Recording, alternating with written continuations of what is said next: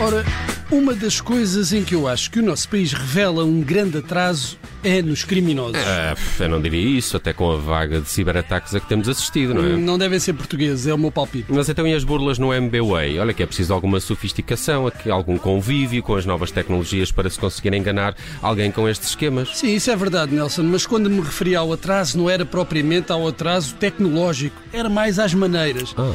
Cá as pessoas não têm educação nenhuma, não têm civismo, e isso também é válido para os ladrões. Ainda no outro dia, vê tu bem, eu vi dois marmanjos assaltar uma velhinha no metro. É pá, isso é uma tristeza. É uma tristeza. Antigamente bastava um. Ah, bem, o seu a seu dono. Agora eu fui eu a roubar uma, uma piada velhinha ao Woody Allen. Mas a ideia é esta: tantas aulas de cidadania e desenvolvimento pessoal e continuamos uns energúmenos quando se trata de roubar. É pá, mas o que é que tu achas que pode ser feito para corrigir essa situação? Bem, olha, agora que vem aí a bazuca europeia, eu sugiro uns cursos de formação para gatunos nos centros de emprego. Como roubar sem causar estragos.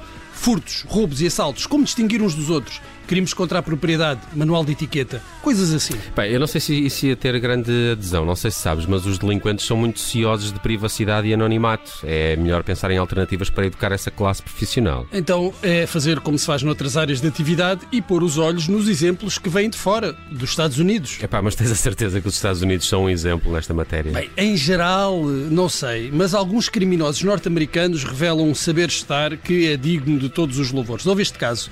O Sr.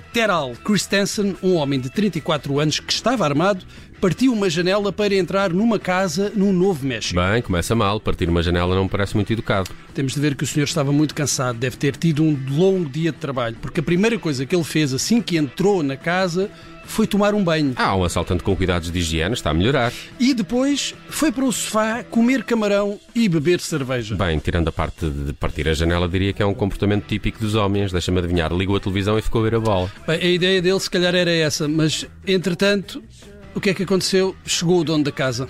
E então, cena de violência americana? Nada disso. Foi aqui que o Sr. Christensen revelou todo o seu civismo e educação.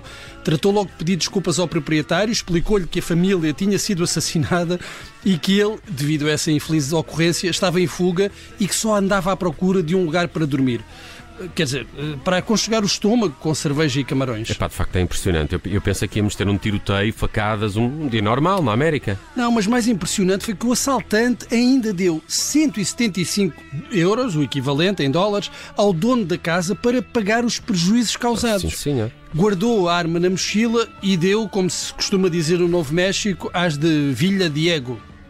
É, tens toda a razão. Este assaltante, de facto, é um exemplo, até para as novas gerações. Sim, depois é que teve menos sorte. Para prosseguir a fuga, teve de roubar um carro e acabou detido. E corre o risco agora de passar uma temporada na prisão sem direito a cerveja e camarões. Lá está. A não ser que as autoridades considerem que pode ser mais útil como professor de disciplina, de cidadania e desenvolvimento pessoal. Porque afinal o que todos nós desejamos é a reabilitação dos criminosos, não é assim?